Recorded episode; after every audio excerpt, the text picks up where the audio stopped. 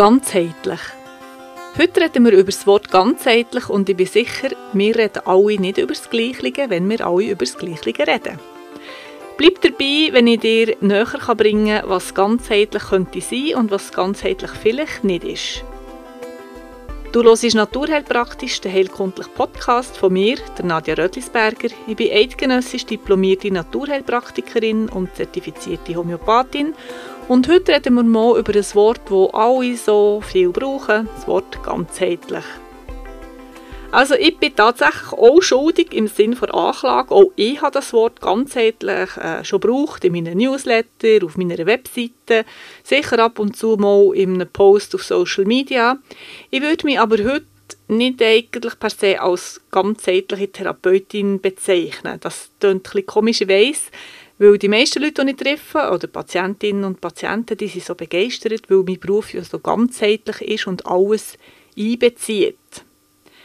Jetzt ist es ja schon interessant, dass vor allem Alternativmediziner wie ich oder Komplementärtherapeuten von sich selber sagen, sie seien ganzheitlich unterwegs und sie würden ihre Patienten ganzheitlich wahrnehmen und auch so behandeln.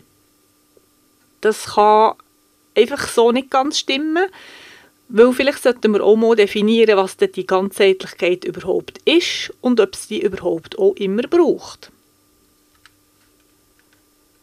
Wenn ich zum Beispiel beim Wandern meinen Fuß verschalpe und das Fußgelenk ist nachher gebrochen, dann braucht es die Ganzheitlichkeit wahrscheinlich nicht. Wahrscheinlich ist es gemacht mit einem Gips, ja, vielleicht braucht es eine Operation und anschließend Physiotherapie zum Beispiel.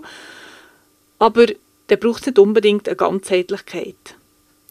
Kann natürlich sein, wenn man eine chronische Erkrankung hat, irgendetwas zwischen Kopf und Fuß, Migräne, heftige Kopfschmerzen, Schwindel zum Beispiel, oder Gichtschübe am Fuß, dann macht es schon Sinn, wenn wir es ganzheitlicher anschauen. Aber was ist denn die, die Ganzheitlichkeit und wer definiert sie denn?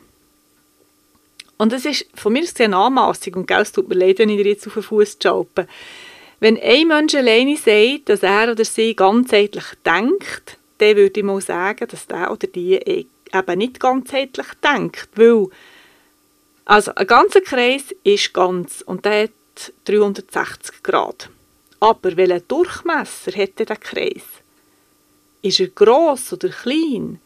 Ähm, 12 cm Durchmesser oder 120 cm Durchmesser? Das ist eine andere Ganzheitlichkeit. Und die Ganzheitlichkeit, die ich vor zehn Jahren habe angewendet in der Praxis, ist sicher nicht mehr die gleiche, die ich heute anwende. Also hoffentlich ist mein Durchmesser von meinem Kreis grösser geworden.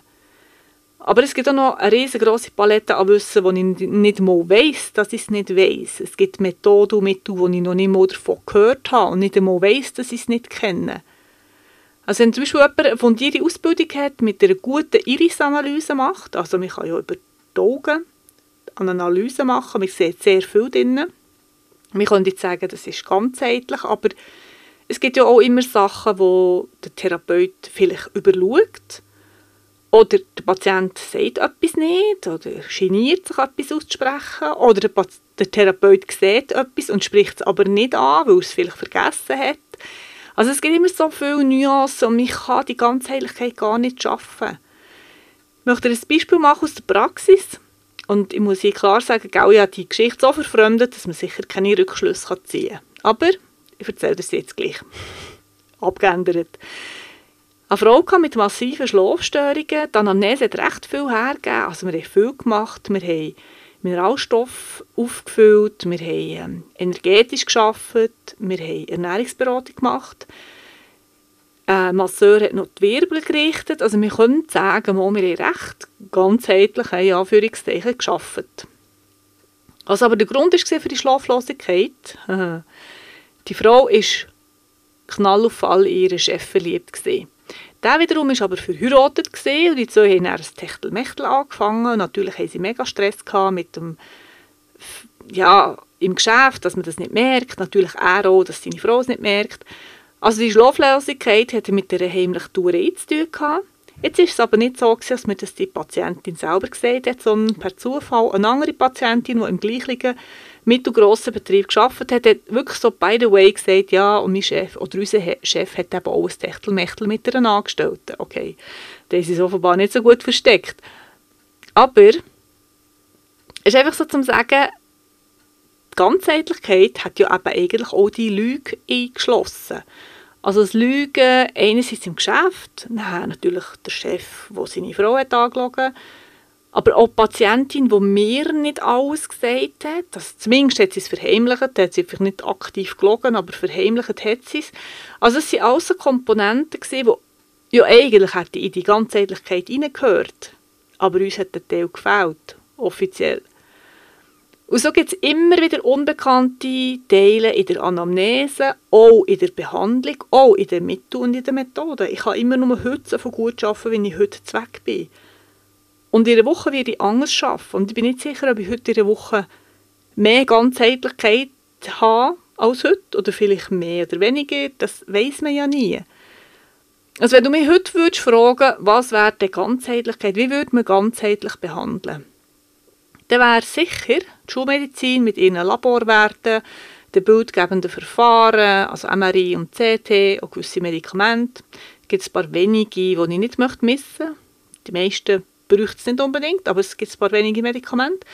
Dann brauchen wir andere Menschen auch noch, Geistheiler zum Beispiel, oder Heilpraktiker, Homöopathen, Physiotherapeuten, dann ähm, Leute, die Bachblüten, Kinesiologie machen, Klangtherapie, Maltherapie.